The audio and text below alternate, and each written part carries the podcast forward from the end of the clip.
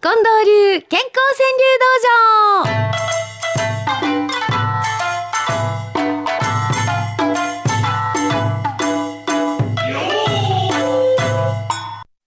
さて参りましょう。近藤流健康川柳道場でございます。やっぱりね、季節の変化でこんなに皆さんからいただく健康川柳は変わるんだなというのが、まあ、今日特にこう感じましたですね。えー、日日亭掛長さんっていう方の一句でございます。木蓮が叫ば再開ウォーキング。うわ木蓮なんてそんなね花のこう表情が出てきたんやなと思いますけども確かに寒い間はウォーキングするの小井さんしんどいでしょ？ちょっと気持ちがついていかへんと思いませんか？ねだけど木蓮が叫ば再開ウォーキングもう一回歩こうというふうなね方々は多いと思いますようちゃんもこんな感じ1万歩歩いた褒美関節痛 ちょっと痛いかな。1万歩歩いたらご褒美としてやってきた関節痛。なるほどね。関節痛って考えたらあの困ったもんやと思うけどもいやいや昨日あんだけ頑張ったご褒美やってそういう捉え方ですね。1万歩歩いた褒美関節痛。なにわのいくちゃんもね筋肉痛ちょっと嬉しい次の朝。ね確かにそうなんや。昨日頑張った。だからああ筋肉痛がちょっと来てる。ちょっと嬉しい次の朝。だけどあれあの若い時はすぐ切りましたけどね筋肉痛。だんだんあれ2日後最近私なんかもう3日後忘れたぐらいにやってくるからもうなんで筋肉痛来てるかもう思い出されへんっていうね。ね福井さんどうですか？福井さん何日目？次の日。2日目。あ2日目。あ私3日目。ねえー、皆さん何日目ぐらいに来てますでしょうか？えー、っと、あ、それからね、今日はね、ラジオネームシグナス鉄道さんから、あのー、ファックスをいただいて、えー、皆さんにご紹介したいんです。シグナス鉄道さんは41歳の男の方なんですけども、娘さんがリサちゃん。覚えてはりますか？ね、あの、リサちゃんです言うて、電話、あの、させてもうた、あの、かいらしかいらしいリサちゃん、確か6歳やったと思いますけれども娘のリサちゃんがいはるご家庭です。そのまあ言ったらリサちゃんがいてお父さんがシグナス鉄道さん。そのご一家のシグナス鉄道さんのお父様が、えー、23日言うからほんまにこの間やねあの23日亡くなられたってそのご報告をくださったんですけど、えー、お父様は肝臓がんで入院してらしたんだそうです。であの主治医のお医者さんがほんまに献身的に治療を最後の最後までしてくれはったその最後の最後までの献身的な治療を受けて穏やかにこの世を後にしましたって。成功率30%の大手術の後4年も命を与えてくれはったことに悲しみ以上に感謝の気持ちでいっぱいですって書いてらっしゃいます。そうですか。お父様を送られた時に悲しみ以上に感謝の気持ちでいっぱいっていうそういう気持ちで送られるっていうのはね。あのある意味ほんまにうん羨ましい。まあ誰もがその通っていく道だと思うんですけどねそんな風に感じます。でねあのそのシグナス鉄道さんが言うてはるんですけども去年娘のリサが川柳な人々のコーナーに出させてもらった時そうそう生でお電話をさせてもらいました。その時にうちの父親が満面の笑みでラジオに耳を傾けていたそうです。孫の可愛らしい声にもう満面の笑みで、え、おじいちゃんが一生懸命ラジオを聞いてはったって。ねえ、そうでしたか。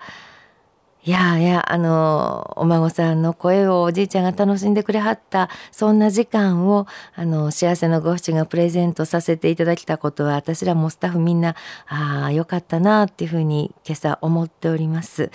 えーシグナス鉄道さんがねあの私出来の悪い息子の私ですけど皆様のおかげで親孝行できました。ほんまにほんまにありがとうって言って、えー、くださいました。ねこちらこそありがとうございました。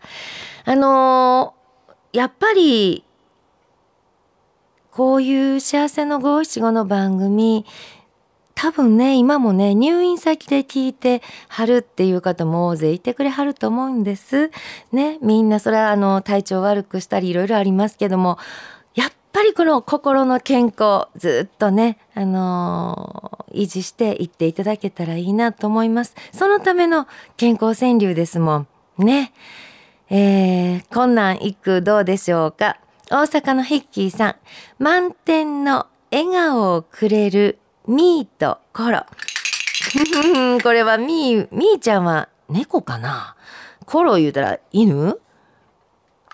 多分ね、えー、ワンちゃんと猫ちゃん一緒になって満点の笑顔をくれるミーところねそうかと思うとねうんとこういうのもあるのよね。猫に小判ザメさんの一句です。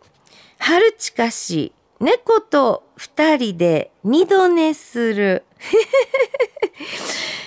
猫と二人っちゅうんやね。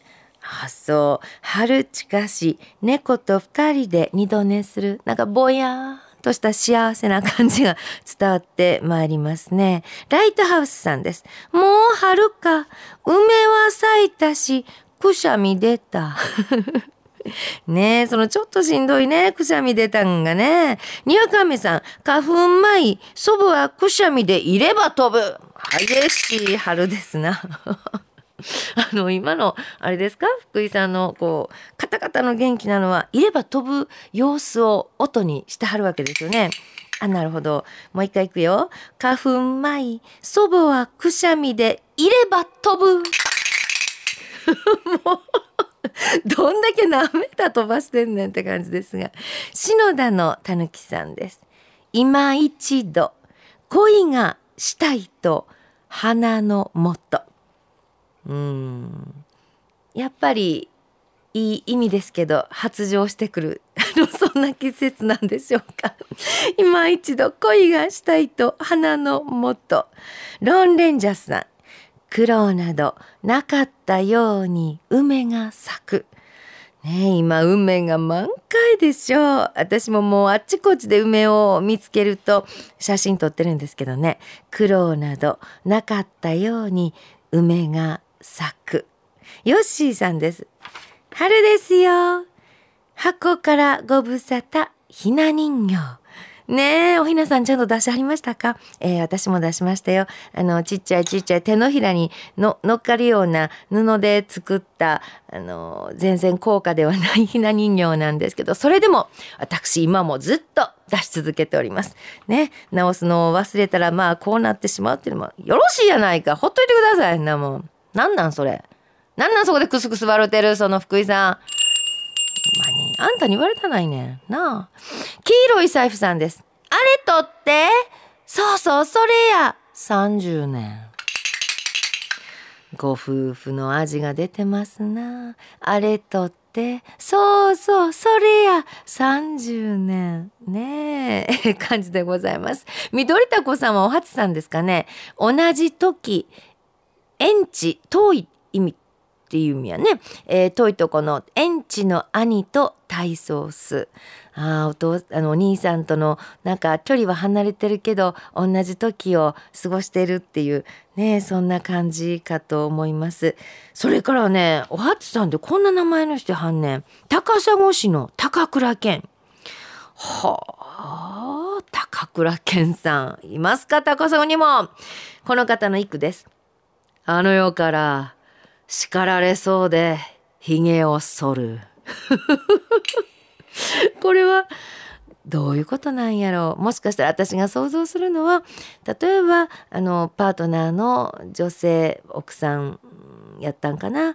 あの先に例えばもし天国に召されてはってだけどいつも元気な時もうちゃんとひげ剃らなダメでしょとか言って怒ってはったそれを思い出したはのかななんて思うんですけど高倉健さんどうですか？あの世から叱られそうでひげを剃る。えー、こんな風にお初さんからもいいものいろいろいただきました。今日もほんまにたくさんいただいてありがとうございます。また来週に向けてお送りください。郵便番号530-8304毎日放送ラジオ幸せの575の係です。ファックスの場合は06-6809の9090-6809の9090です。e メールの場合は数字の575アットマーク mbs1179.com 575アットマーク mbs1179.com でお待ちしております。これぞというふうに選ばれたものは毎日新聞の朝刊一面にも載る可能性がございます。幸せの五七五今日も番組のラストで今週の特選語句発表していきます。